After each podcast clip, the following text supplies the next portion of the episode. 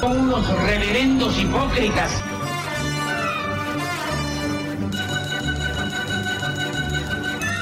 ¿Por qué no suben a la tribuna a responderme si son tan hombrecitos? Tú te puedes reír, tú puedes decir lo que tú quieras, pero tú mientes.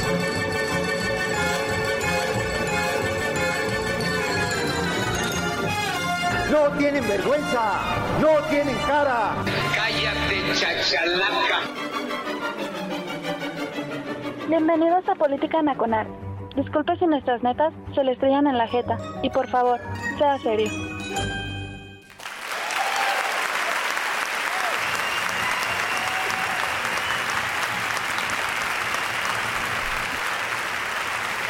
Gracias, gracias. ¡Ojo! ¡Qué entusiasmo!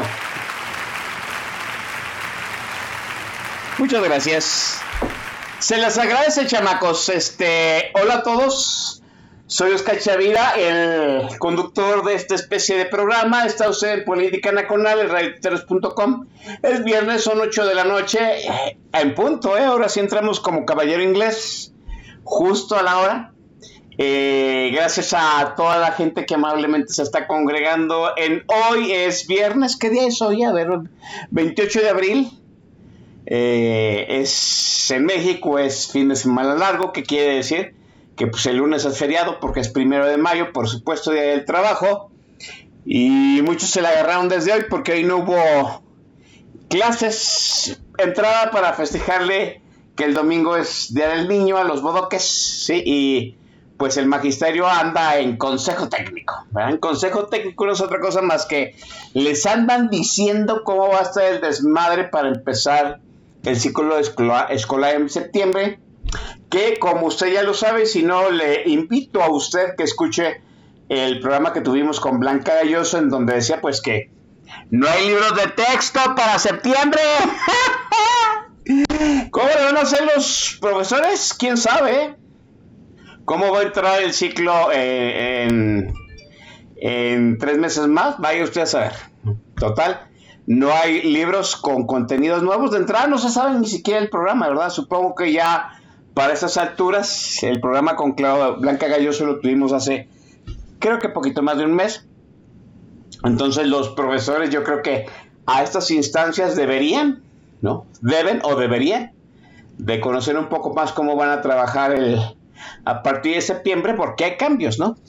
Cambios sustanciales en el enfoque de los nuevos programas escolares del nivel básico que incluye el primero de primaria hasta el tercero de secundaria. De entrada, ya lo sabe usted, por si no se lo recuerdo, para que no se asuste, pues ya no va a haber una materia como tal de matemáticas. Las matemáticas se van a impartir como una herramienta este accesoria, podríamos decirlo así, ¿no? Como una herramienta para solucionar problemas cotidianos cuando se requiera.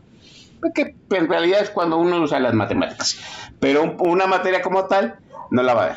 No en todos los casos. Bueno, en fin. Eh, gracias a la gente que amablemente se conecta, que está ahí en el tag de la, de la estación. Hoy son pocos, pero son sectarios. Sí, la gran mayoría de la gente del sindicato del TAC pidió este el día de descanso. Pues, quieren irse, que, quieren irse a reafirmar la línea de la tanga en alguna playa de México. Bien por ustedes. Y nosotros aquí estamos de vuelta después de que el Chavira pues pidió un día libre porque ya lo necesitaba. Gracias a la gente que está ahí en el TAC y la gente que se está reportando vía Twitter y los que amablemente nos hacen llegar sus a menos con comentarios al, al, podcast que estamos incluyendo ya. Ahora sí ya nos dijeron, el Chava Pérez Fauno ya nos dijo que se oye en Google Podcast y se escucha también en Amazon Podcast por si acaso usted tiene esos dos servicios de streaming de audio, pues también por ahí salimos, ¿no? Eh, se está poniendo la cosa muy, muy, muy, este, ¿cómo decirlo, no? Muy hostil, ¿no? Con algunos streaming por el playlist que luego metemos y muy probablemente vayamos a tomar, vayamos a que tomar medidas más adelante, pero ya se los haremos saber.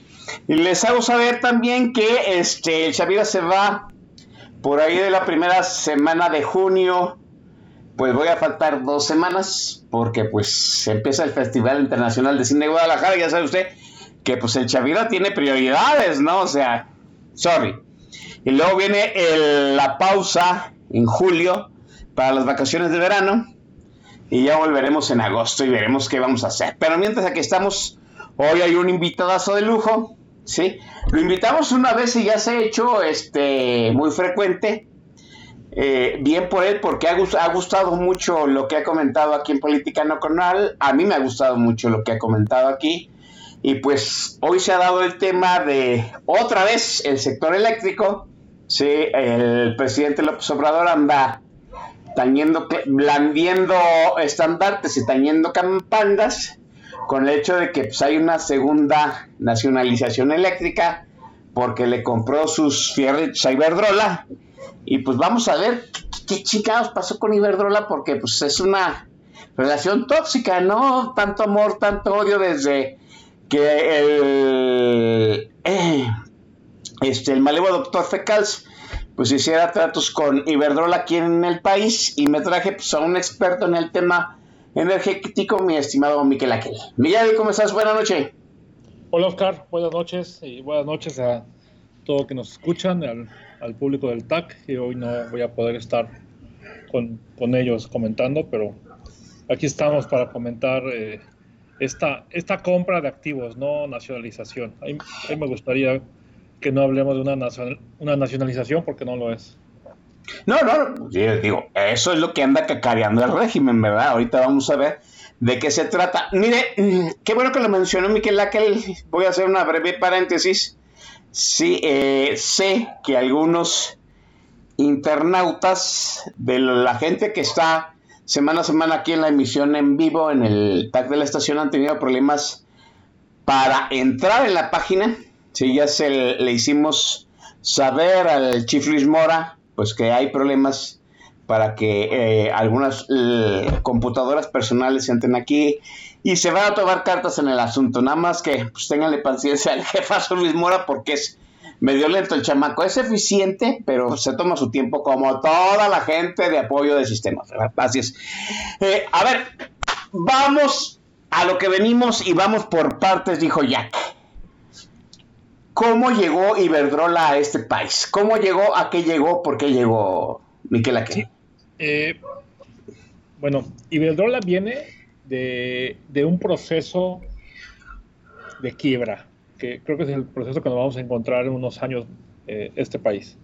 Iberdrola llega a este país con base en unos eh, programas que se llaman Pidiregas, que si bien los crea el, licenciado Salinas, quien los instrumenta y quien los usa más es el doctor Cedillo, a raíz de que este país no tenía dinero para, para invertir en nada.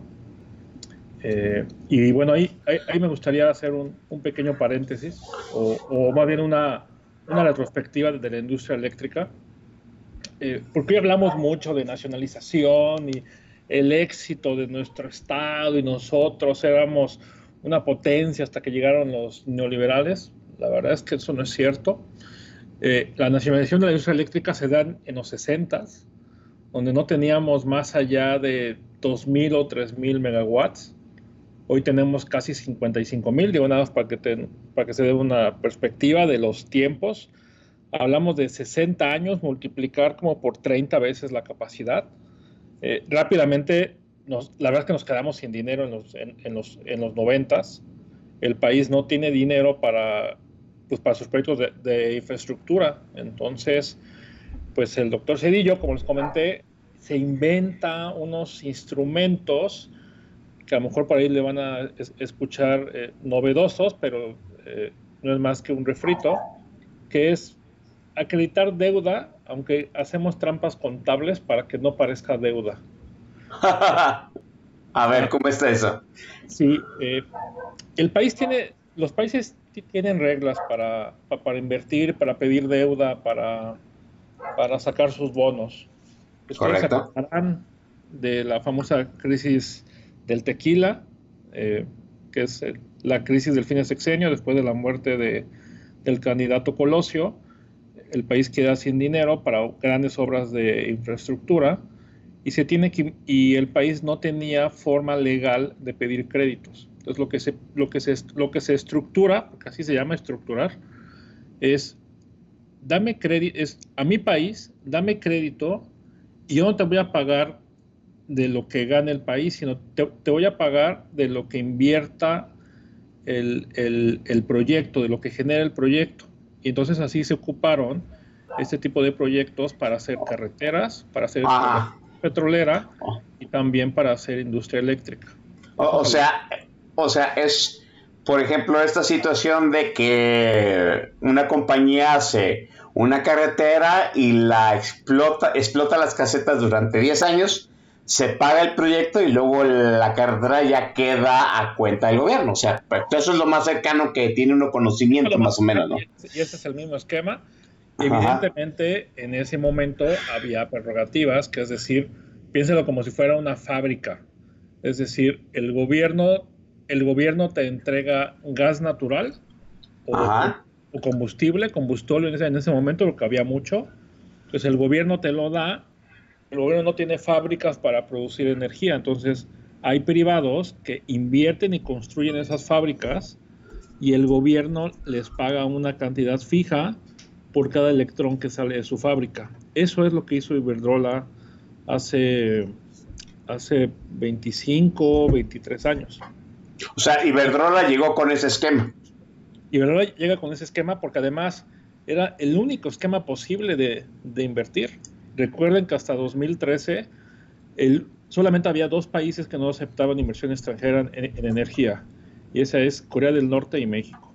¡Sas! Para que, un poco, para que un poco, este dato me gusta repetirlo mucho, porque un poco visualicemos en qué parte del mundo de ideología estamos sobre la inversión en energía.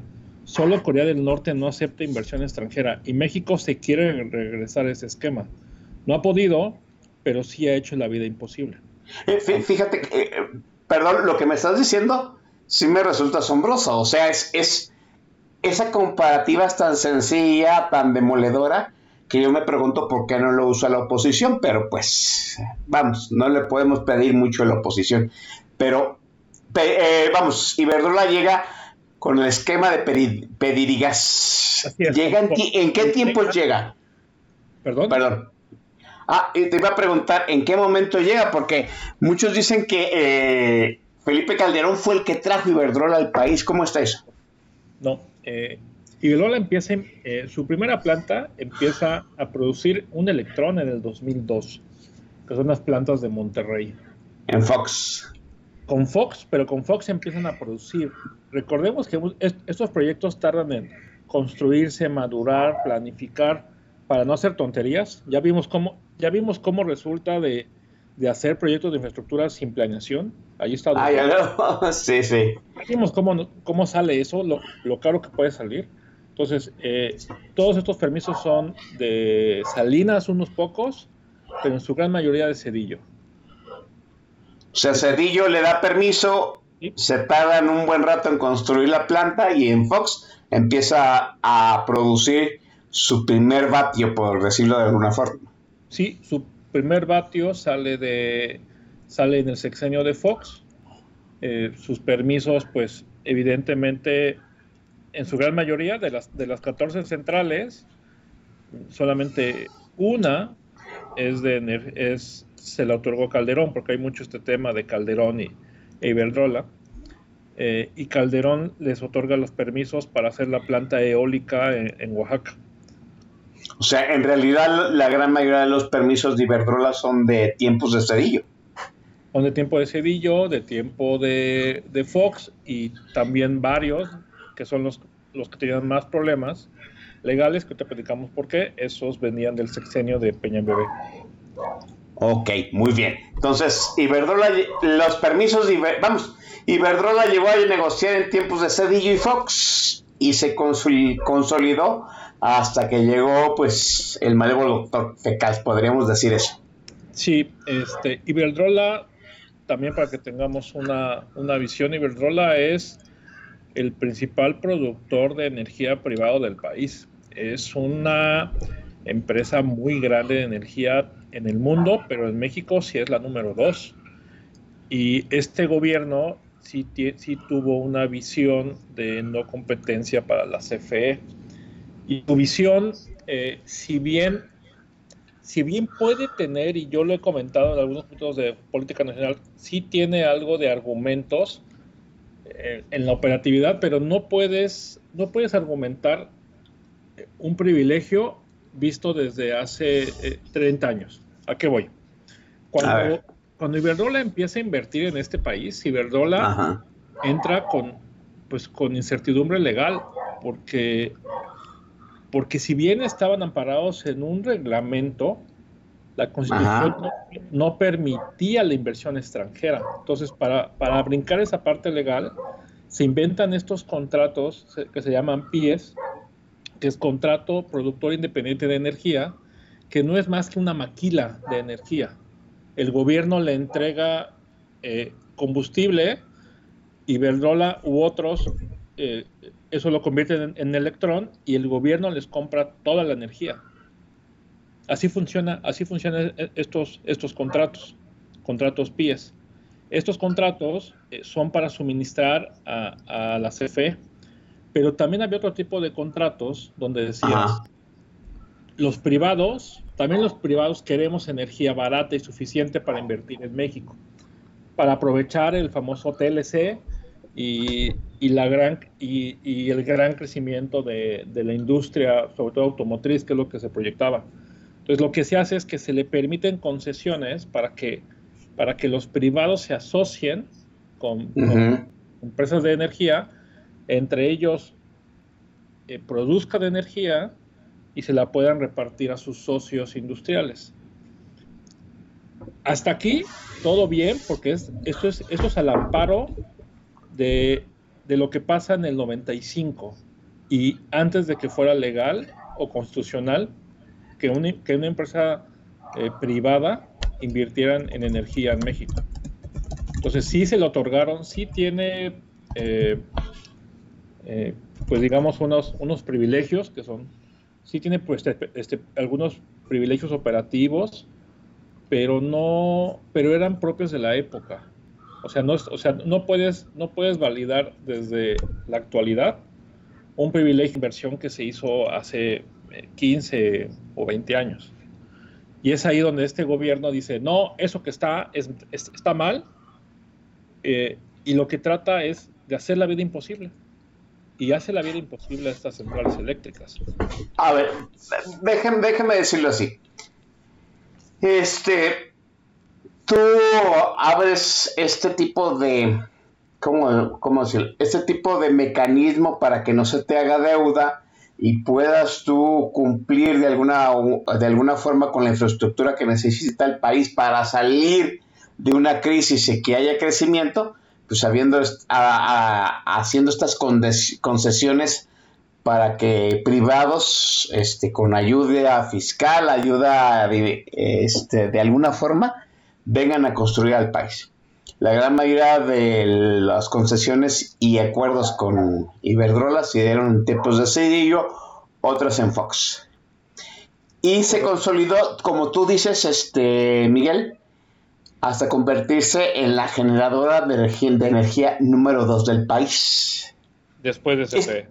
Después de CFE, obviamente. CFE en ningún momento fue menos que Iberdrola. esa sería una pregunta, porque eso es, vamos, vamos a suponer, yo sé que el gobierno ahorita maniquea mucho la información, decirme, ¿no? En algún momento Iberdrola fue un generador eléctrico que amenazara este, la preponderancia de CFE. No, y te, y te doy ese dato. Eh, Iberdrola es, produces tiene una capacidad de producción de 7.400 megawatts de proyectos PIE, que es, para que nos entendamos, la maquila para CFE. Y, tiene 1.100 megawatts, que es el 23% de los autoabastos, que es, eh, generan privados para privados. Eh, CFE tiene 41.000 este, megawatts. Eh, no le hace ni sombra o sea, es la tercera, es la tercera parte de, de, Iberdrola. O, sea, eh, Iberdrola fue el general, generador número 2, pero lo más que llegó a generar fue un tercio de lo que tenía la CFE. Lo más que llegó a generar fue un tercio de lo que, de lo que fue CFE, es correcto. Ahora, también de en alguna conversación que tuve con Santiago Arroyo, él decía, bueno, aunque Iberdrola o vamos, los demás generadores, entre Iberdrola y, los demás generadores privados hubieran superado la capacidad de generación desde la CFE, por la distribución de todos modos quedaba 100% para el del gobierno. O sea, de todos modos el gobierno podía regular quién, a quién comprar la energía. ¿Es cierto esto? Es cierto. Eh, aquí entramos, digamos, eh, un poco para no confundir. Esto que te platiqué es lo que pasaba antes de la reforma del 2003. Correcto. Si ahora pasemos al mundo actual, al, al 2023, 10 años después de la reforma. 2023, eh, el mercado se divide en varias partes y el Estado se queda, permite la inversión privada en, generación, permite la inversión privada en suministro. ¿Qué es suministro? Es entregarle la energía a, las, a los privados, o sea, ya digamos el CFE, el que te llega a tu casa, pero se queda con el control de la transmisión y la distribución. O sea, se, se, queda el Estado con el control exclusivo de todos los cables. ¿Y eso para qué? para que los privados no se puedan poner de acuerdo y manipulen los precios para arriba, que ese es un argumento muy constante de este gobierno. El gobierno tiene el control y los mecanismos para mantener siempre el precio más barato de la energía disponible, controlándolo ellos mismos.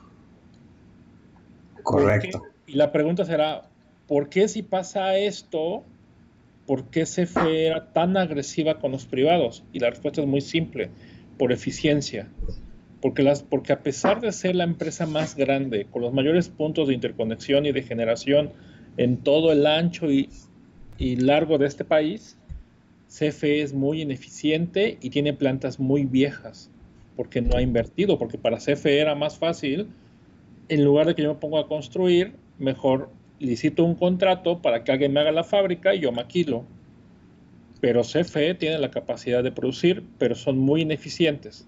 Al ser muy ineficientes, creo que vale la pena. Lo que hace, lo que hace las, las leyes tienen una fórmula determinada para obtener el valor mínimo de la energía para cada subestación eléctrica en el país. Al, al hacer esta fórmula de minimización, de optimización, el más barato casi el más barato casi siempre son los privados. Pero entonces, vamos aquí con la soberanía. ¿Cuál es la soberanía? ¿Que el Estado me provee de servicios o que el, o que o que el usuario y el ciudadano tenga la energía más barata? Fíjate, eso es todo un debate. Déjame entonces cambiarte la pregunta, ¿sí? estamos explorando este, de alguna forma ¿Hasta dónde sí, hasta dónde no llegan las mentiras del régimen? Dices tú que aún así, vamos, el gobierno podía decidir a quién comprarle la energía y no. Y como tú bien dices, la CFE, por esta situación de crisis, mala planeación o lo que tú quieras, pues se quedó con sus fierritos más, más viejos, más ineficientes y el kilovatio le salía más caro. Pregunta, bajo esa fórmula, ¿no habría, ¿no habría habido un momento en que la CFE si viniera menos? O sea, que, vamos, la CFE no tuviera modo de competir en ese esquema, aun cuando Iberdrola no fuera, no, no, vamos, no le compitiera en kilowatt producido. Podría, podría ser sí en determinado momento que Iberdrola fuera un competidor fuerte en cuanto a costo por kilovatio. Sí, y, la tendencia era, era esa. La tendencia era que Iberdrola se estaba convirtiendo en el jugador más grande del mercado, el más dominante, el que tiene mayor capacidad de compra de insumos, porque no es igual. Aquí hablamos de, o sea, aquí hablamos de grandes negocios. O sea, aquí hablamos de que si se descompone una máquina te cuesta arreglarla un fierrito 3, 4 millones de dólares. O sea, sí, claro. Este no es un negocio para chiquitos. Este, y este es un negocio de, de como se habla, de gran capital. CFE sí, con su, sea, con tendencia y con sus costos, si todo venía como, se, como, como te decía la tendencia, sí tendía a desaparecer. ¿Qué es lo que se tenía que hacer para eso? Es hacerla eficiente, quitarle costos operativos, lo cual se hizo.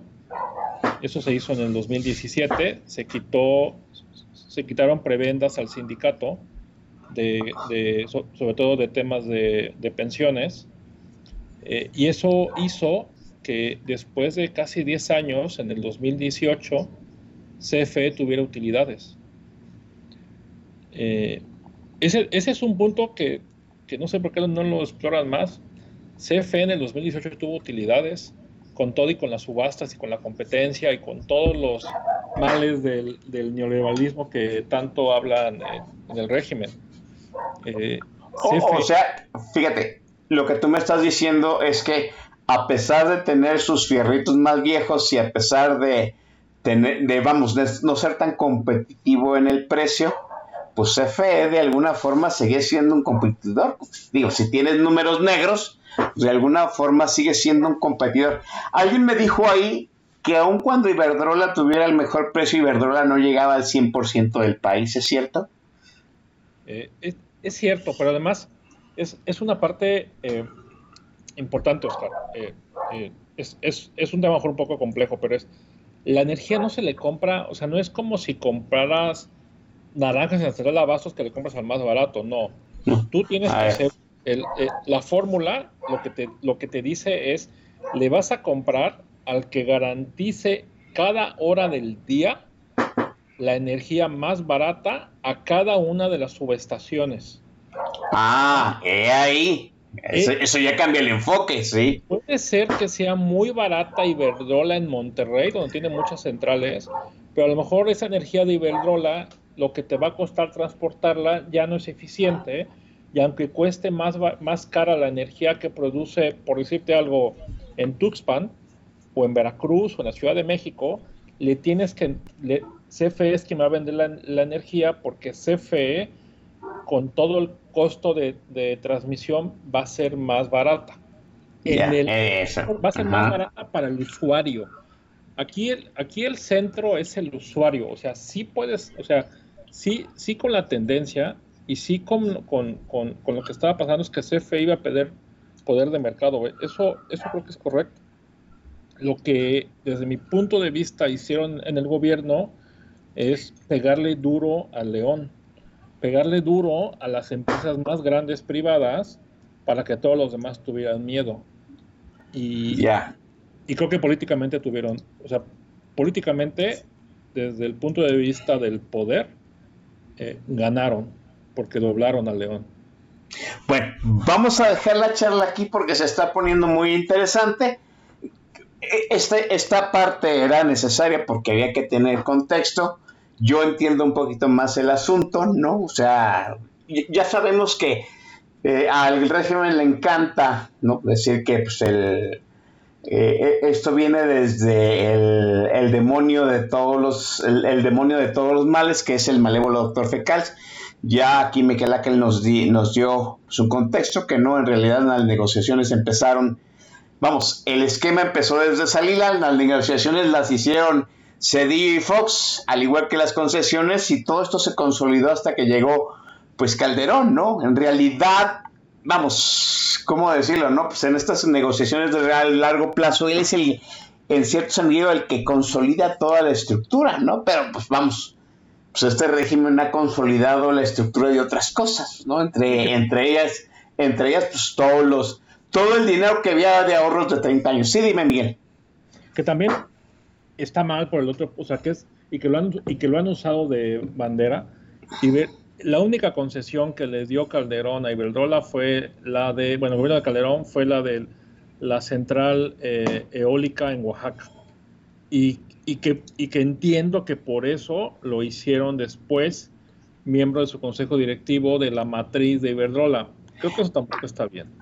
Eh, ah, ok, vamos a hablarlo eso en el siguiente segmento, porque vamos, pues Iberdrola, hay que decirlo, ¿no? Pues también está metido en muchos chanchullos, entre ellos, pues ya sabemos que Iberdrola le dio dinero a la campaña de Brasil, ¿no? A, a Lula da Silva. Sí fueron ellos, ¿no? Miguel, o estoy echando una gran mentira. Es, no, te- tú estás confundiendo con... Ah, este, ¿quién? Sí, con otra, con otra empresa brasileña que, que le dio dinero a, a Peña y a, y a Lula. Ah, ok. Entonces, háganse de cuenta que no dije nada. Lo vamos a borrar del, de las actas, gracias. Vamos a- al primer, a la primera pausa musical, hoy por cortesía de Miguel. Sí, va a hacer un playlist de una leyenda. Le, le cedo los micrófonos y el uso de la tornamesa. Miguel. Gracias, Oscar. Eh, aprovechando, me, me declaro que, que me subí al tren del mame y acaban de, este, de, de salir una serie de, de, de Fito Páez. Entonces, aprovechando que en el pasado capítulo que me invitó Oscar hablamos de Charlie García y, y, y mis, y mi pasado Chairo. Entonces, aprovecho esa línea para presentarles Un vestido y un amor, que es canción de Fito Páez con la que enamora Cecilia Roth eh, para todos ustedes en Política Nacional.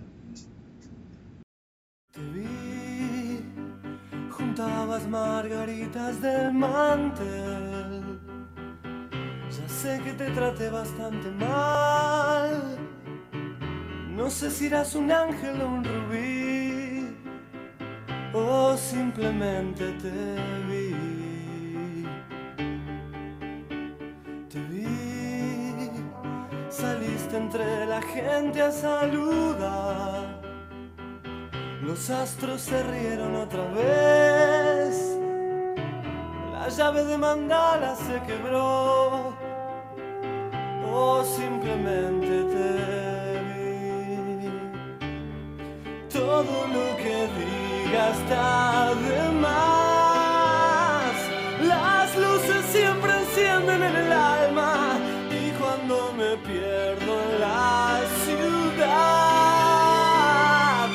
Ya sabes comprender. Es solo un rato no más. Tendría que llorar o salir a matar. Te vi, te vi, te vi.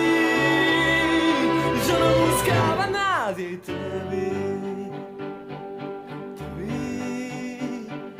Fumabas unos chinos en Madrid. Cosas que te ayudan a vivir. No hacías otra cosa que escribir. Y yo simplemente te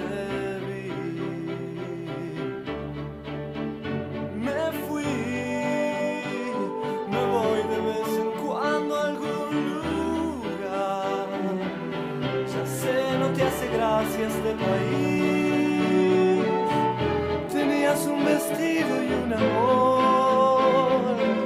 Y yo simplemente te vi. Todo lo que diga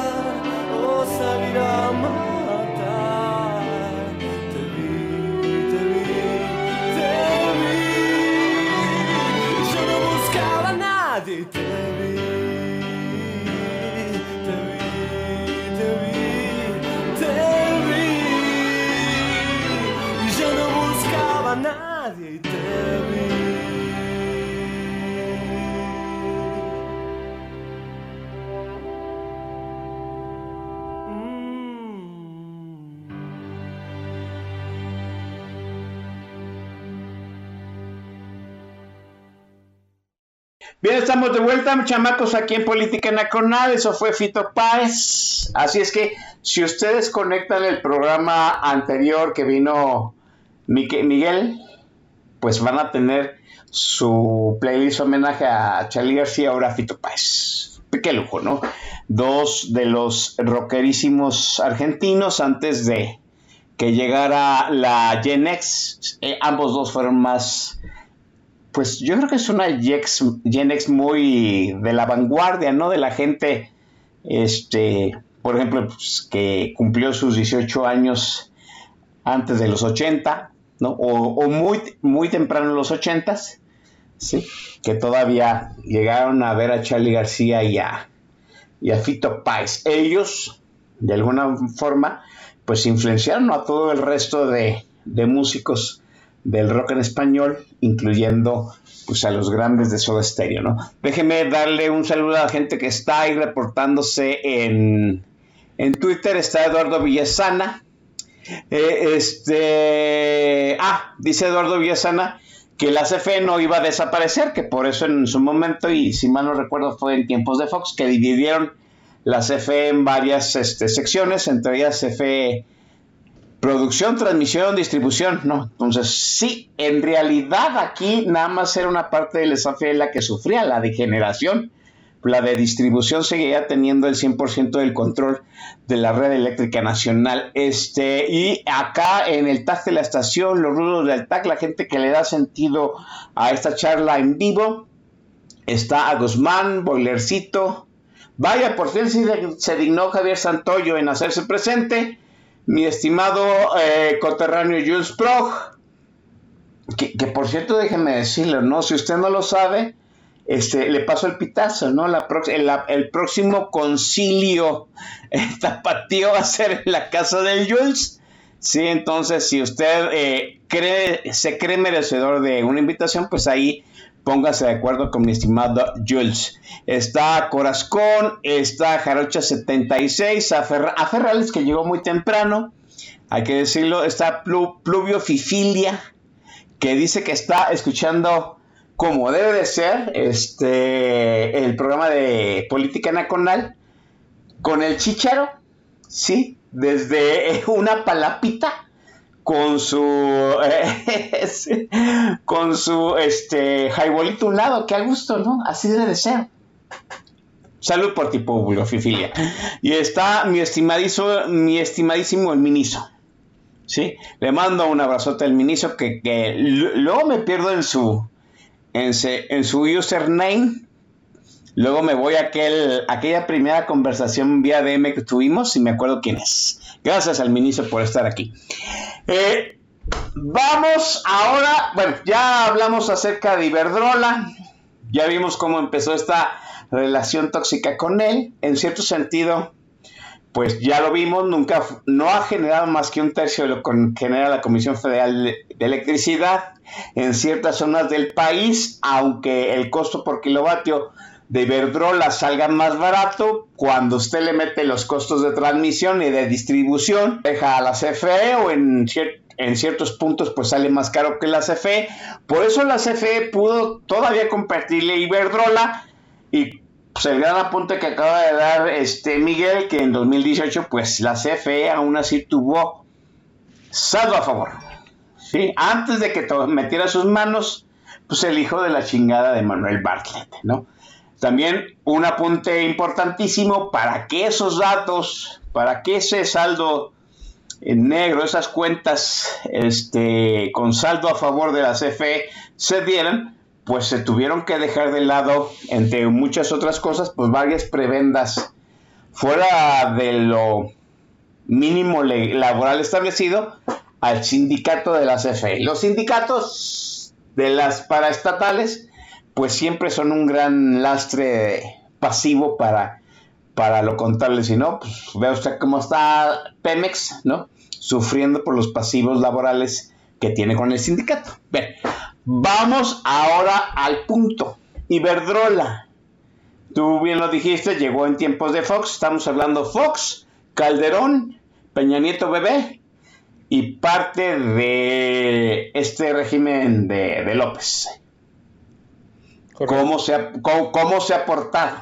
O sea, podemos decir en cierto sentido que eh, el trato fue justo, el trato fue parejo, y Verdrola maició como suele gustarle mucho a nuestros políticos, porque como tú bien apuntabas en el anterior segmento, ¿no? Esa situación de que el malévolo doctor Fecas les concede la última concesión y luego lo convierten en parte de su consejo directivo una vez que, el, que terminó el sexenio de, de Calderón, pues, o sea, pues, Claro. sí, sí, como que me da mucho sospechosismo, ¿no, Miguel? A ver, cuéntame.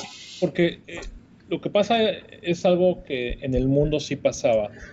Es que en ese entonces las energías renovables no eran rentables. Entonces necesitaban un empujoncito de los gobiernos.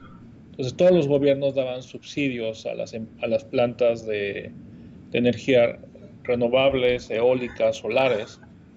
Y, y, pues aquí lo que tenían las plantas, sobre todo eólicas, que se establecieron en el país, sobre todo en la región de, del istmo de Tehuantepec, en Oaxaca, pues todas traen un componente de un subsidio que es misión. Ese subsidio está en que la energía que producen, el Ajá. coste de transmisión es casi cero. O sea, no ¿Y eso está bien? eso está bien en, es- en ese entonces porque hablamos de que son tur para, para hablar un poco es, es en, una, en un espacio, en el mismo espacio con los costos, pones una turbina de, de, de 300, este, perdón, de, de, de punto .3 megas. Te hablo que hoy las turbinas son de 4 megas. O sea, hoy con el mismo costo pones una turbina 10 veces más potente. Hoy las energías renovables no necesitan subsidio.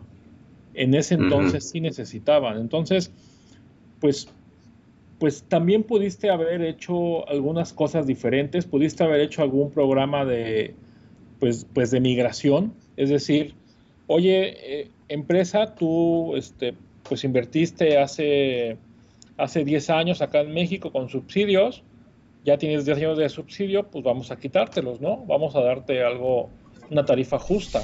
Eso creo que era lo razonable para cualquier eh, gobierno, ¿no? Tratar a, a sus inversionistas, pues, pues, como, como iguales, ¿no?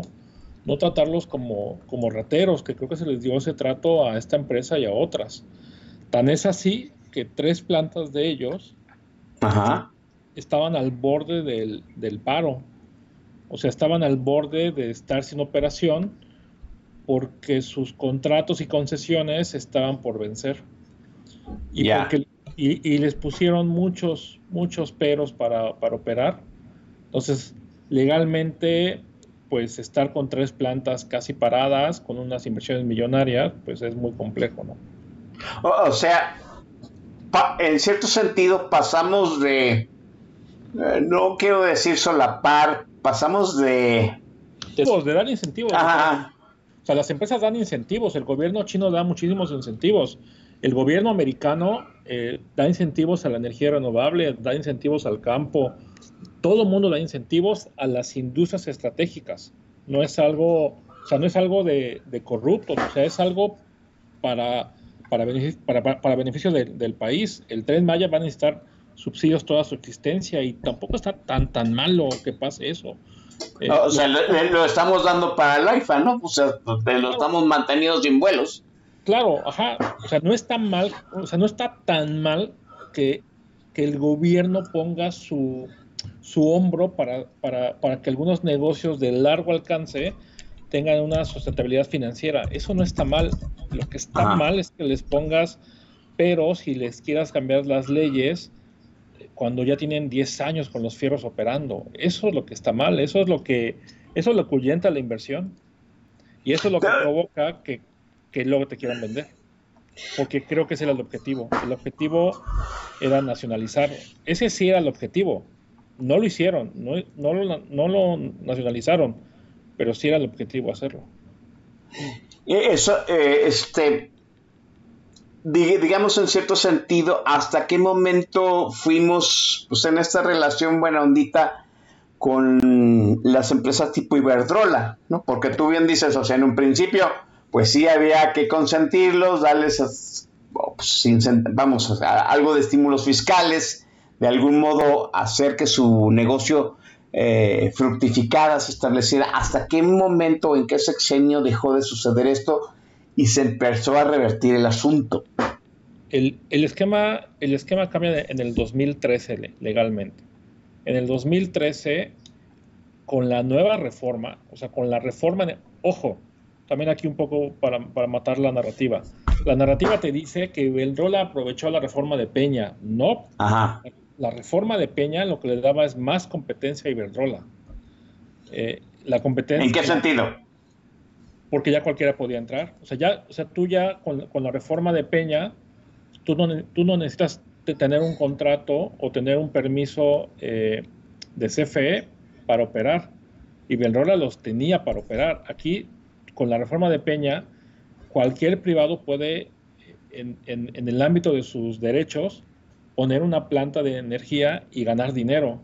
Eso es lo maravilloso de esta ley. Que eso, que eso espero y algún momento regresemos al espíritu, que es pues que cualquiera, o sea, que no necesites tener el visto bueno del sindicato o, o del director de, de CFE para poner tu negocio de energía, chiquito, grande, mediano, autosustentable, este, para venderle a tu, a tu vecino. Ese era el espíritu. Y eso es lo que, Oh. y eso que Ajá. con, con pretexto de los beneficios que se extinguieron con la ley, quieren cambiar la ley que les da competencia a todo mundo. Eh, eh, En cierto sentido, la, la reforma del 2013 lo que hacía era facilitar el camino que siguió Iberdrola. Iberdrola tuvo que negociar con el gobierno de Cedillo, con el gobierno de Fox para tener una concesión. Eh, pues imagínense ustedes cuánto tuvo que tardar para que el gobierno de Calderón se consolidara, ¿no? El, La reforma del 2013 lo que te dice es cualquiera que cumpla con los requisitos que están en la ley en un plazo determinado puede obtener o su o, o su o su, su permiso o su negativa. No tienes que andarle viendo la cara a ningún funcionario. Eso es lo- Pregunta. Ajá. Muy bien. Eso quedó clarísimo. Pregunta. A partir de la este, reforma del 2013, ¿Iberdrola generó otros campos más allá de las concesiones que ya tenía? Sí. Y son los proyectos con los que se va a quedar.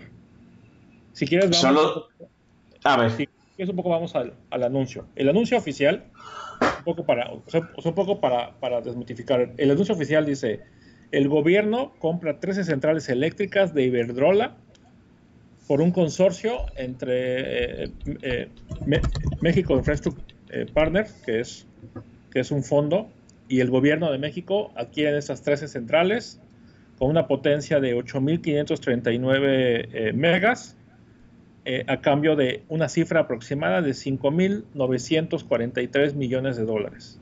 Ajá. 5 5.9 billones, ¿no? Eh, A ver. aquí, Ajá. La, primera la primera duda que me brinque rápidamente es, ¿es todo el negocio de Iberdrola en el país? no, Iberdrola lo que hace es que vende, vende todos los, eh, todas las centrales que, que estaban amarradas a un, con- a un contrato viejo. Ah, o sea, en- por decirlo de alguna forma, las, las, las centrales que estaban amarradas al viejo esquema, desde Cedillo, desde Fox, desde Calderón. Sí, y que también aquí pasa algo que creo que sí estaba mal por parte de los privados. A ver. hubo, hubo, hubo del 2013 al 2018 hubo, hubo extensiones de plazo.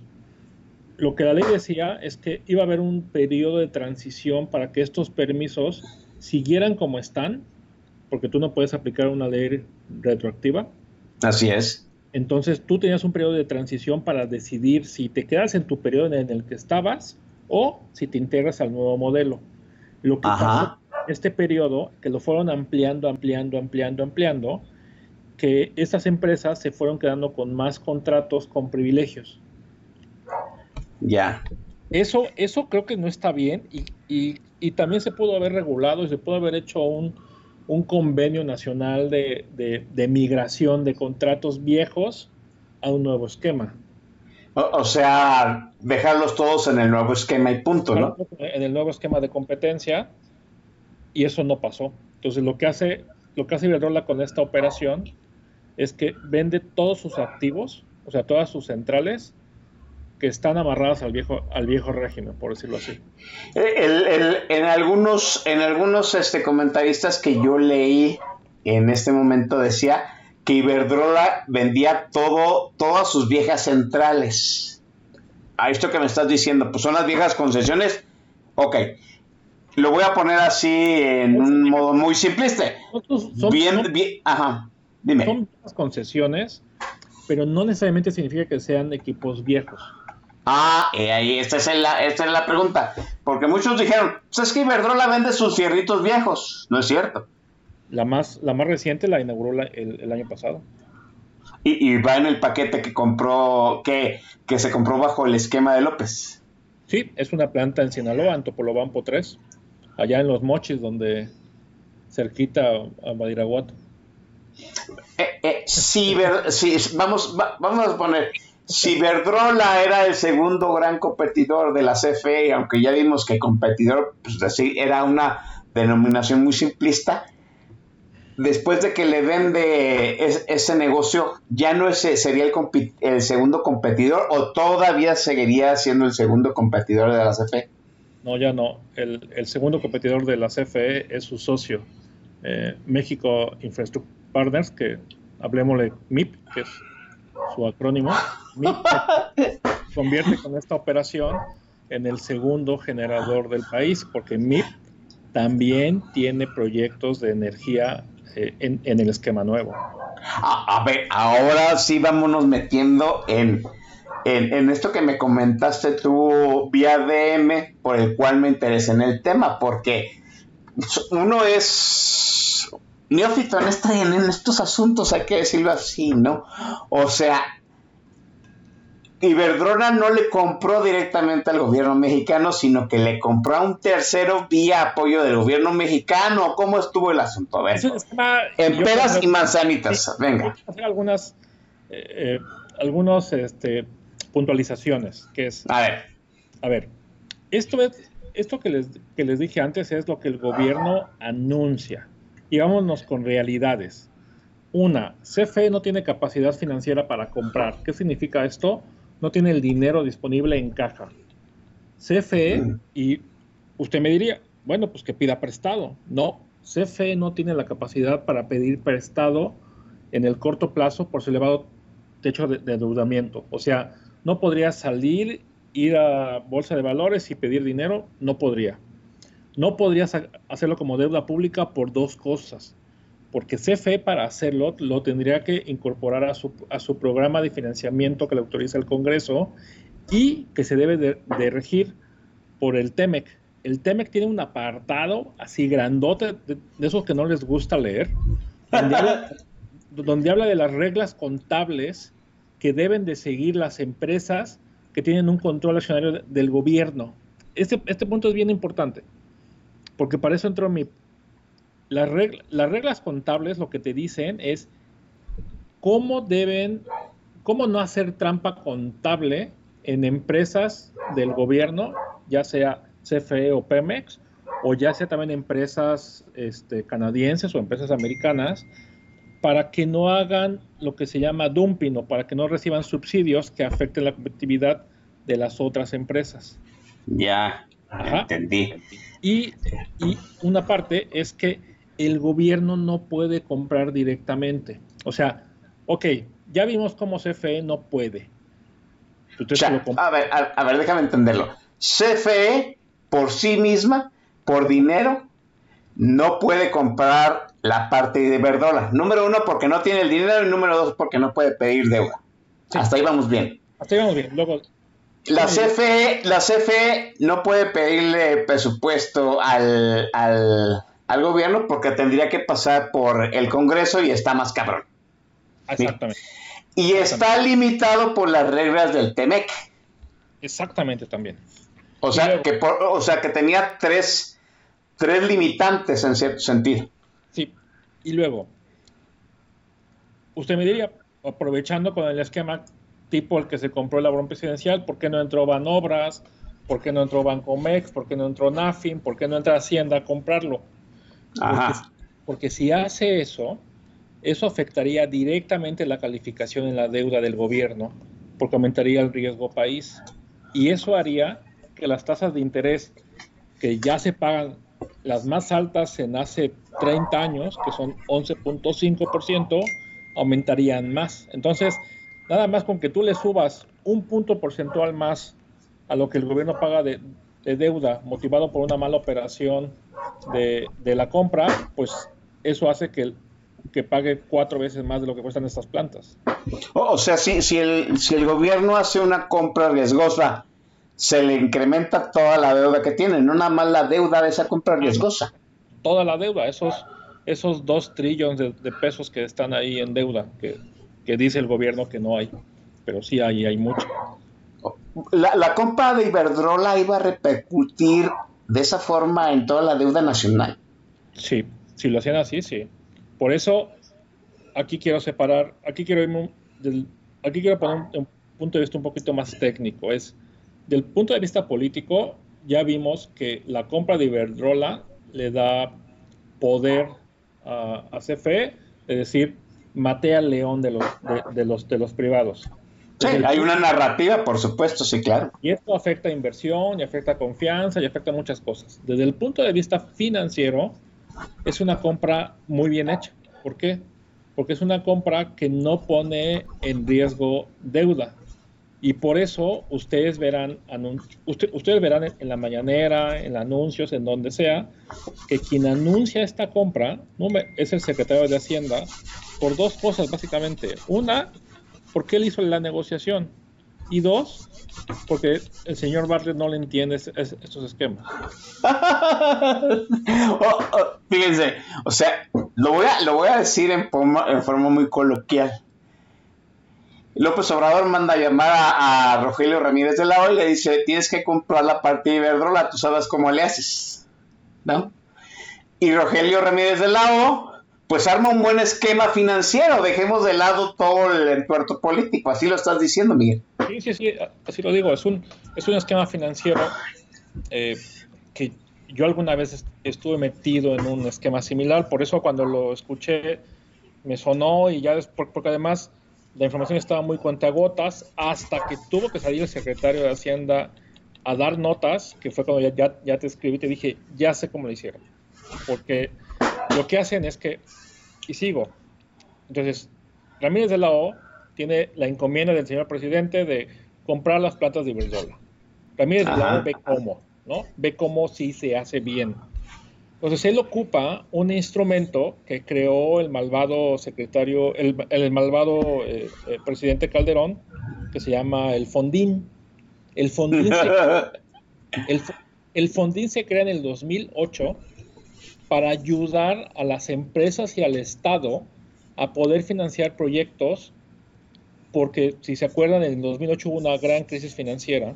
Sí, se, verdad. cre- se crea para ayudar a esto.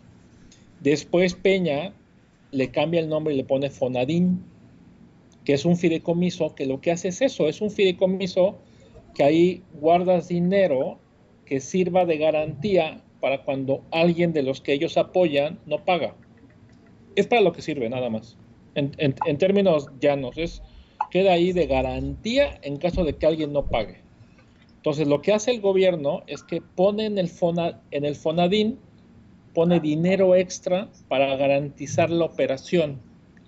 Eso significa que se lo saca de una bolsa, de la bolsa derecha, que es eh, alguno de sus guardaditos, y lo mete a un fideicomiso que tiene Ajá. Garantía. O sea, nunca hay una, o sea, nunca hay una, una, este, un cheque o una transferencia del Fonadín a Iberdrola. Pero para hacer esto necesitaban a alguien, a una empresa que tuviera la capacidad y los instrumentos para poder tomar en garantía el dinero de Fonadín y pagar ese proyecto. Y aquí es donde entra eh, MIP. Eh, ¿Y, MIP- MIP, MIP qué es? ¿Es otra empresa como Iberdrola? No, MIP es, es un fondo de inversión Ajá. que se encarga de juntar dinero de inversionistas privados para comprar proyectos.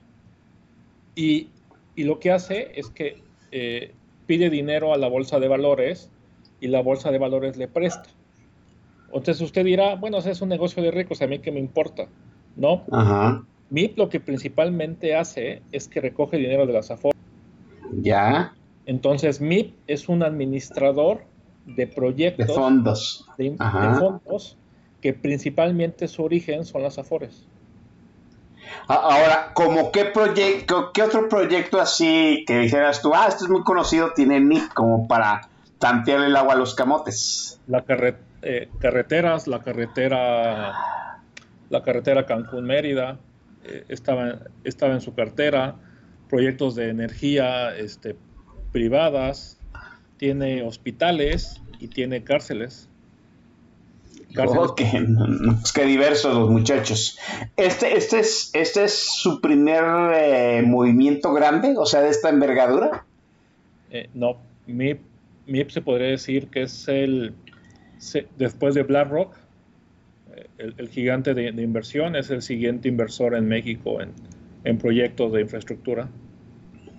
O, o sea, no le están entregando el proyecto a aquel Pelagatos. No, no, no, no fue cualquier pelagatos, fue a una empresa muy grande con, con- con- con gente muy capaz al frente, muy inteligente, principalmente gente que, que estuvo en gobiernos neoliberales panistas. El, Bien, el director de MIP eh, se llama Mario Gabriel Budevo, que fue uno de los de los directivos de la CONSAR, que es el que es la- el Consejo Nacional de Sistemas de Europa del Retiro. Básicamente es quien regula las afores. muy bien. Iberdrola, Iberdrola le vende a NIP, ¿correcto? Iberdrola lo que hace, ajá. Y luego el esquema financiero regular para este proyectos es que lo que se dice es que el proyecto se paga solo, ¿no? Como este término coloquial que luego hay. Es El, el proyecto se paga solo y dices es, bueno, yo le, yo, cuando compras tu casa, ¿no? Pides el enganche 20% y te dan un crédito del 80%. Es Correcto. igual, aquí es MIP pone el enganche, que el enganche en términos de, de- de proyectos de infraestructura se llama equity, que es tu aportación inicial, y el resto te lo prestan bancos. Eh, aquí lo que hicieron es un esquema así, es un, un esquema de deuda 60%, equity 40%. Este es un esquema raro porque regularmente se, los proyectos de este tipo son 80% deuda y 20% equity. Equity es el dinero que tú aportas. Muy bien. Yo, yo, yo sí me preguntaba por qué, o sea, la única forma que me da que ellos hayan pedido eh, este, ese, esa capacidad de deuda es porque los flujos no te daban, o sea, porque el proyecto no era tan rentable como para pagar la deuda, entonces los bancos no te iban a prestar. Para, para anunciar esta, y obvio, para anunciar este tipo de, de deudas, no es como que tú te vayas con un, o sea, no, no te volteas con Bancomer y dices, oye, ¿me puedes prestar 60 y- 66.502 millones de pesos? No. Te volteas con todos los bancos y dices, tengo esta estructura, tengo esta deuda, ¿Quién le entra? quien le entra y los bancos dicen yo le entro con mil, yo con tres mil, yo con cuatro mil, yo con cinco mil y así se hace como lo escuchan una vaquita de bancos y todos los bancos agarran un pedacito de la deuda y de ahí se cobran. Sí, o sea, un pedacito de la deuda que en determinado me- momento disipa, disipa el riesgo, ¿no? Y, ajá, y, y la pregunta es, ¿cómo, ¿cómo va el cheque? ¿no? ¿Cómo va el cheque de transferencia? Así es. O sea, es después MIP con el dinero que, que hay en el Fonadín, a- saca de su bolsa dinero y le paga a Iberdrola, pero queda en garantía el dinero que puso Hacienda. Entonces, tiene que hacer esas, llamámosles, trampas contables para que luego el proyecto no se considere deuda. Aquí, es un- aquí es donde viene la sagacidad y yo creo que hasta la- los buenos oficios del- del secretario de la O que hizo este esquema para que no se considere deuda. Pero sí le compraron a Iberdrola. Pero sí le pero, pero, pero sí MIP le compra el por- porque además ¿y por qué MIP? Esa es otra pregunta. ¿Por qué MIP? O sea, ¿por qué no lo hicieron con otro? ¿Por qué, por qué agarrar con alguien que está tan identificado con el neoliberalismo? Este eh, el director fue subsecretario de hidrocarburos con Calderón. ¿Por qué, qué hacerlo con ellos, no? Pues porque eran los únicos que tenían la capacidad para levantar ese dinero. O sea, o sea, fíjate, fíjate lo que estás diciendo, ¿no? O sea, hicieron es- esa transacción con un esquema creado en tiempos de Calderón, con gente que trabajó en el gobierno de Calderón. Sí, sí. ¡Pum! Y, y, y, y- luego uno se pregunta, ¿y dónde está la oposición cacareando todo esto? Pero en fin. Este, una última pregunta antes de irnos a, a- lo importante que es el, homenaje a Fito Páez. Operativamente, ¿quién se queda con el control de las plantas de Iberdrola? Porque una cosa es quién sea el dueño y otra quién se vaya a quedar con el control operativo, que no es lo mismo. Cierto. En este esquema, en este esquema hablemos de varias cosas. Una, ¿quién es el dueño de los fierros? MIP. ¿No? Ajá, MIP es el sí. dueño. Y MIP es el dueño y como él tiene una orden de sus accionistas de no perder dinero, la teoría te dice que debe de cuidar el contrato que le da al operador de la planta, que va, a ser, Correcto. que va a ser CFE. ¡Ah! Entonces, el, el esquema es que CFE se queda con la operatividad de la planta y aquí pues hablamos de 13 centrales que a lo mejor se pueden op- haber operado cada central con una plantilla de 30 personas, pues van a operar con plantilla de 100 personas, nuevas plazas para el sindicato, este, y pues nueva opera, o sea, nuevas prebendas, ¿no? El, el licenciado va a cumplir con el compromiso que hizo con los sindicatos. Y, y no es y nada es casualidad en esto, este Oscar, y tú sabes No, no, no. Automáticamente, a los dos, tres días que se anuncia el- el, eh, esta operación, el ESME sale a las calles. El, el ESME, para los que no eh, saben, es el Sindicato Mexicano de Electricistas, que es el sindicato de la extinta Luz y Fuerza. Porque ellos saben que en estos contratos hay siempre contratos sindicalizados jugosos, siempre hay prebendas. Claro. Entonces, estos amigos siempre salen a, la- a las calles cuando tienen que presionar y salir y ganar más contratos. Entonces, eh, ahí, está la, ahí está la verdadera oposición. Ah, qué interesante se puso este asunto, pero vamos a lo que venimos. Viene la segunda rolita de Fito Páez. Venga, Miguel. Sí, esta, esta canción tal vez no es tan conocida, pero a mí me gusta mucho. Es una canción que, que habla de las libertades y, y- y este, este país debe de, de luchar por las libertades que tanto nos costaron. Eh, se llama El Oso y es con Fito Páez. Conformate, me decía un tigre viejo. Nunca el techo y la comida falta. Para el oso.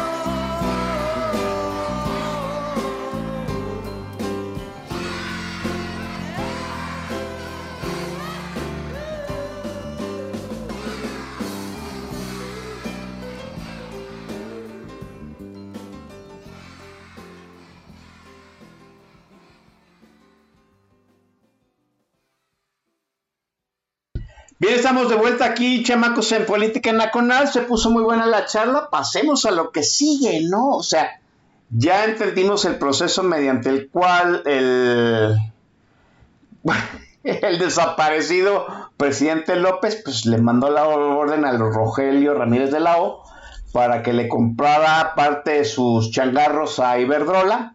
Pasaron del amor al odio, ¿no? Pura narrativa, chamacos, ¿no?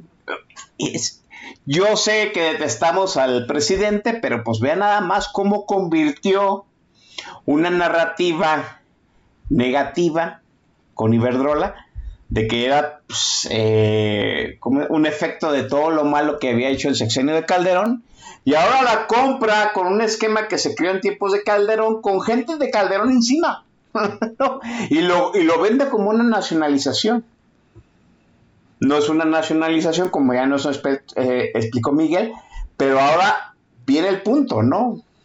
la CFE se queda con el control operativo de las estaciones, vigilado con el dueño real, que es esta, esta eh, institución financiera de tercería. Pero la gran pregunta es, ¿para qué le compramos sus fierritos Iberdrola? Yo sé que para que la CFE, pues en cierto sentido, pues siguiera teniendo hege- hegemonía, pues ya no nada más en la distribución, también en la generación. Sí, pero pues la pregunta es, ¿era, era, era necesario? ¿Era una gran oportunidad? Yo sé que, como dice Miguel, chantajearon a Iberdrola para que vendiera, pues poniéndolo en un mercado sin seguridad, ¿no? Ya, ya había comentado Miguel y Santiago Arroyo en otros programas diciendo que pues, la CFE en pocas palabras dijo, cerramos el changarro por COVID y hay proyectos de inversión que tienen parados tres años, ¿no? Que no tienen la luz verde para empezar a funcionar y a Verdrola le dijeron, o vendes o te paro. Pero dejemos a, dejemos a un lado Iberdrola y veamos pues al país, ¿no? El, pa- el país frente a esta transacción. ¿Nos convino? ¿No nos convino? ¿Cuál es la oportunidad? ¿Fue caro? ¿Fue barato? Dínoslo, Miguel. ¿Para qué compraron las plantas? Para tener control. Eh, financieramente no van a tener ninguna repercusión. Compraron 13 plantas, de las cuales este, 10 están bajo contrato, es decir, no van a poder bajar costos, no van, o sea, no va, no va a haber ninguna repercusión en el, en el costo ni para CFE ni para los, ni para los usuarios. Lo que sí compraron fue las otras tres plantas, que son las plantas, bueno, dos eh, un poco más viejas en, en Monterrey, que suman 600 megas. Son plantas que se construyeron en el 2002. Esas plantas, pues, están disponibles para venderle energía a cualquiera. Y hay otra planta nueva en Tamazunchale, que es en, en, en la Huasteca, de 500 megas, que básicamente es la zona que tiene el crecimiento de- de- del nearshoring. Entonces CFE se va a convertir en mayor eh, promotor de energía y va a poder decidir a quién le vende energía o no. Eh, posiblemente ustedes no lo sepan, pero hoy hay un proceso de industrialización, principalmente en el norte del país.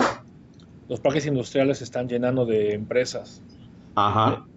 el famoso nearshoring, no sé qué tanto cacarean ahora los políticos y que uno puede decir, bueno, ¿y en qué me afecta a mí eso? Pues básicamente es más inversión, más empleo, más ingreso. No se nota tanto porque hay una limitante de energía. Al hacer esto, CFE va a tener la capacidad de, pues, de producir mil megas, de producir mil megas y poder decidir a quién se las, a quién suministra y a quién no. Entonces imagínate tú un Tesla eh, que se va a poner en Monterrey, ya va a tener la banderita de que esa energía se suministra con la energía que le vende el licenciado Manuel Bartlett. Eh, pregunta, la pregunta aquí. ¿No tenemos toda la energía que necesitamos? ¿No la producimos? Eh, no. Y, y- y yo, lo padezco muchas veces. Yo vivo en la ciudad de Mérida. La ciudad de Mérida es uno de los de los de las islas energéticas del país. Eh, todavía no llega la energía eléctrica a mi casa, yo estoy transmitiendo desde la oficina. Ah, Eh, entonces sí, no hay, no hay energía. Eh, y, aquí hablemos un poco sobre este argumento que hace mucho el régimen. Dice, el país necesita 55 mil megas y la CFE puede producir, o la, o la CFE o el sistema total CFE más privados producimos 50 53 mil 200. Po- podemos producir toda la energía que sea necesaria. No, señor. La energía se necesita donde se consume. así es. Y la energía se necesita donde se consume, donde hay crecimiento. ¿Dónde hay crecimiento? En las partes donde hay industria. La industria está en el norte del país, en el Bajío. ¿Qué otras partes del país crecen? Las partes turísticas, las penínsulas. La península de Yucatán, Cancún, Mérida, eh, eh, Playa del Carmen, no tienen energía suficiente. Tijuana, Los Cabos, no tienen energía. Tan es así que la misma CFE y el sistema se ven obligados a hacer algo que se llama subasta de confiabilidad, que no es eso que compras de emergencia, donde compran la energía, nada más para ver el, el dato, Oscar, cinco veces más caras que como se las vende CFE. Cristo. O sea, nada más para cubrir pues, lo que no genera. cubrir las emergencias de los veranos. Eh, sé, que, sé que nos escuchan de varias partes del país, de Veracruz, de Guadalajara, de la Ciudad de México, de Querétaro, y todo el mundo se queja del calor. Pues preocúpense más porque estos picos de calor no alcanza la energía en el país para suministrarnos. Cada vez que Para, para enfriarnos. para enfriarnos cada vez que en su que en su colonia, ay, se fue la luz y regresó a las dos horas. Pues es que eso se llaman sistemas de tirar cargas, lo hacen para, lo hacen básicamente para, para, para racionalizar la energía. Y esto va a ser cada vez más y más frecuente, y sobre todo en, en los lugares donde somos las colitas de la energía, donde no hay energía. Eh, y, y- y aquí un tema, Oscar, eh, importante. CFE compra estos 8000 megas y- y hacen un buen esquema financiero y ya platicamos cómo hacen todo un entuerto para que no se considere deuda, ¿no? Perfecto. Eh, y entonces, ¿por qué CFE? La pregunta, ¿por qué CFE no hizo lo mismo con otros privados? Así como compró DIRPAR, ¿por qué no compró esto mismo si tenía dinero ahí antes? CFE tenía ahí un fideicomiso con mucho dinero, ¿por qué no hizo?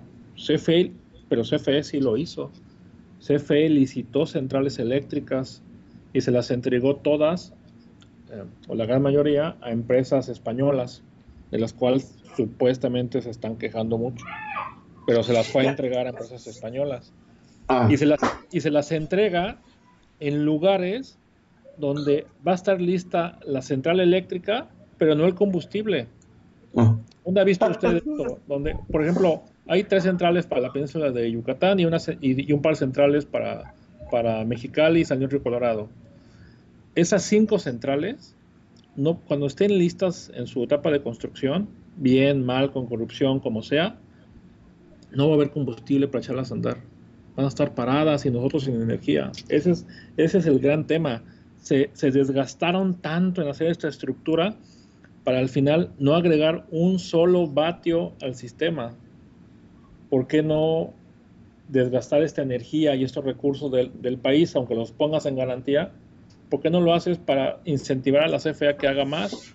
O mejor, ¿por qué no dejas que los privados lo hagan si de todos modos tú controlas el mercado? E- Ese, ese es el gran pero de la trans- transacción. En realidad, vamos, inviertes dinero, pones en riesgo la operatividad porque pues, vas a entregar parte del control al, al sindicato y no le agregaste ningún vatio al sistema, ¿no? Claro, claro. Y, o sea, ese- pregunta, ah, ah, dime, dime, dime. O sea, te desgastas, te desgastas hacer una operación con, con el objetivo primordial era tener el control. Ajá. Tener el control y decir yo mando. Ya que dices yo mando, te volteas y dices, oye, pero pues está mi casa destruida. Sí, pero yo mando. Esa es, esa es mi, mi conclusión. O sea, financieramente yo podría decir estuvo súper bien hecho. Eh, Iberdrola se va a ir bien contenta con su, Con su dinero. eh, esperemos y, y lo reinviertan mucho en México. Eso es lo que yo espero. Que, por- porque además estamos otra vez abajo de la ola. Eh, la cima de la ola está en las energías renovables. Iberdrola saca comunicados donde dicen a sus clientes, porque vive para sus clientes, vamos a mejorar nuestra inversión en energías renovables para nuestros clientes. Y Iberdrola lo que va a hacer es que toda esta desinversión eh, o toda esta venta de sus activos, pues lo van a invertir en plantas nuevas. Pero En modernos. Así es. y acá, pues bloqueándolas. O sea, es algo que la única forma de interés es un tema de, pues, de control. No O sea, gana políticamente al régimen, gana financieramente Iberdrola, perdemos todo el resto de, de- de los este, inmiscuidos que son pues, los consumidores finales, ¿no? Sí, un poco como la operación del, a, me- a menor escala como la operación del aeropuerto. No importa el costo que haya tenido en reputación, en control, control de daños, en pagos, en pagos anticipados, en pagos futuros de TUA. Lo que importa es que vean que yo mando y que el aeropuerto no se hizo donde querían que se hiciera. Aquí es lo mismo, es para que vean que yo mando y que yo doblegué a Iberdrola. eh, voy a gastarme el dinero que no tengo para respaldar una operación, porque además, pues la tuviste que, que respaldar haciendo 2000 piruetas, Ajá. pero no ganas nada. O sea, no ganas nada co- como país, no ganas nada como crecimiento, inclusive podrías llegar a, a perder, porque los impuestos que le cobrabas a Iberdrola de la operación, pues ya no se los vas a poder cobrar, porque todo se lo va a comer CFE. Y- y- y pregunta, ¿cómo queda el resto de generadores eléctricos? ¿Cómo quedó el sector después de esta compra? eh, queda preocupado. Queda preocupado porque, pues porque compraron los activos del- de la empresa más grande de todos. Queda preocupada y sobre todo queda eh, con sus reservas de inversión o de inversiones nuevas. Ya. Ese, ese, es el, ese, es- ese, ese, ese es un gran daño, el daño de no inversiones nuevas. La confianza. Pero parece que ese es el objetivo. El objetivo es que no haya inversiones nuevas. Sin energía no hay crecimiento. Sin crecimiento la población depende más de subsidios. Yo creo que ese es, ese es un poco el objetivo. Bueno, pues ahí está en la conclusión de este desmadre, ¿no? Gana el gobierno porque es narrativa, porque es control, el control de Manuel Bartlett y de López. Gana Iberdrola porque pues, él ya vendió sus fierritos en un mercado que se va a volver cada vez más incierto. Y el país no gana nada porque pues ni van a bajar los costos ni vamos a generar más electricidad. Vamos a la penúltima intervención musical de Miguel y retornamos para despedir este programa que ha resultado muy ilustrador. Miguel. Muchas gracias, Oscar. Eh, pues vamos a escuchar al lado del camino con el señor Fito Páez.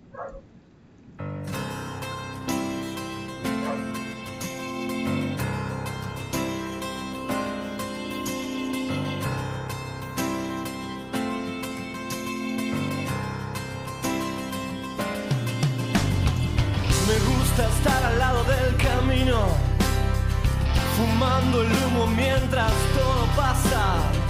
Me gusta abrir los ojos y estar vivo, tener que vermelas con la resaca. Entonces navegar se hace preciso en barcos que se estrechen en la nada. Vivir atormentado es sentido, creo que esta sí es la parte más pesada. En tiempos donde nadie escucha a nadie, tiempos donde todos contra todos, en tiempos egoístas y mezquinos, en tiempos donde siempre estamos solos, habrá que declararse incompetente en todas las materias de mercado. Habrá que declararse inocente o habrá que ser abyecto y desalmado. Yo ya no pertenezco a ningún ismo. Me considero vivo y enterrado. Yo puse las canciones en tu Walkman. El tiempo a mí me puso en otro lado. Tendré que hacer lo que es no debido. Tendré que hacer el bien y hacer el daño. No olvides que el perdón es lo divino y errar a veces suele ser humano. No es bueno nunca hacerse de enemigos que no estén a la altura del conflicto, que piensan que hacen una guerra y se hacen pis encima como chicos que rondan por siniestros ministerios haciendo la parodia del artista. Que todo lo que brilla en este mundo tal vez envidia. Yo era un pibe triste y encantado de los libros, las canciones y los pianos el cine, las traiciones, los enigmas, las pastillas, los misterios, el whisky malo, los óleos, el amor, los escenarios, el hambre, el frío, el crimen, el dinero y mis diez días me hicieron este hombre enredado. Si alguna vez me cruzas por la calle, regálame tu beso y no te aflijas.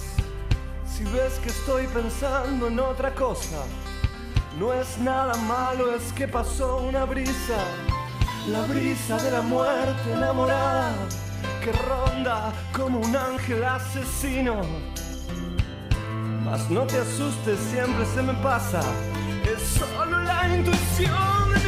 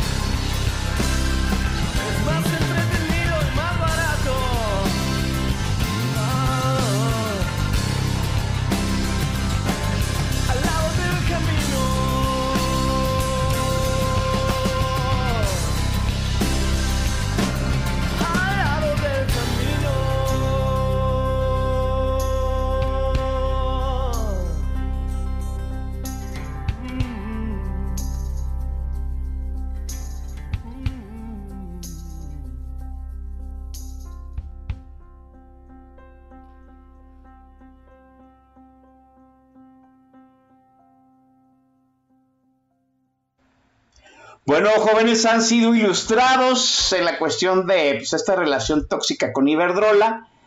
eh, para que vean, ¿no? O sea, cómo me, interesa mucho que se lleven dos cosas. Cómo se hace una narrativa negativa a partir de algo que le estaba funcionando al país. Cómo se le da vuelta a esa narrativa con algo que no le va a funcionar al país pero al fin y al cabo es narrativa, ¿no? Y fue bien capitalizada por el régimen, hay que decirlo. Y dos, la situación está de en cómo, cómo nos quedamos, ¿no? No es una nacionalización. Eh, Rogelio Ramírez de la O, como bien apunta Miguel, pues financieramente la operación pues, es, es limpia, es pulcra. Operativamente la CFE va a tener más este, instalaciones de donde esquilmar y darle prebendas al sindicato, pero pues el país en realidad no gana nada. Ni va a haber energía más barata, ni vamos a tener, producir más energía que se necesita en las zonas que están creciendo. Pero pues así está. Miguel, te agradezco enormemente que hayas estado el día de hoy. Te has convertido ya pues, en una voz constante aquí en Política Nacional y a mí me gusta mucho que vengas y nos expliques con manzanitas qué está sucediendo en el sector eléctrico. Gracias. Gracias, Oscar. Y espero que CFE ya me regrese la luz a, a mi casa, que hace mucho calor. Sí, que, que jodan, que jodan, ¿no? A mí, este, este, este domingo se van a cumplir 15 días que en la colonia donde yo estuve nos dejó 6 horas. O sea, no se iba la luz, pero había un flujo que nada más podía encender, no sé, a 30% la, las candelas de, de los focos simples, ¿no? O sea, todos los demás aparatos eléctricos no, no funcionaban. Como tú bien dijiste, ¿no? O sea, Tiran carga. no, más. ah, Es- sí, poco- así. Poco para que entiendas, es. Tiran la carga y nada más queda en las líneas la reserva rodante, que es la energía que queda de cuando apagan, de, de cuando cortaron el suministro, es digamos el flujo eléctrico que queda. Eso, eso es lo que hacen. no, Por eso pues, de, de que ah, pues, tiraron la carga o una falla en generación. Y siempre le echan la culpa, no, es que hay que invertir en transmisión. No, necesitamos, inver- necesitamos invertir en generación donde hace falta.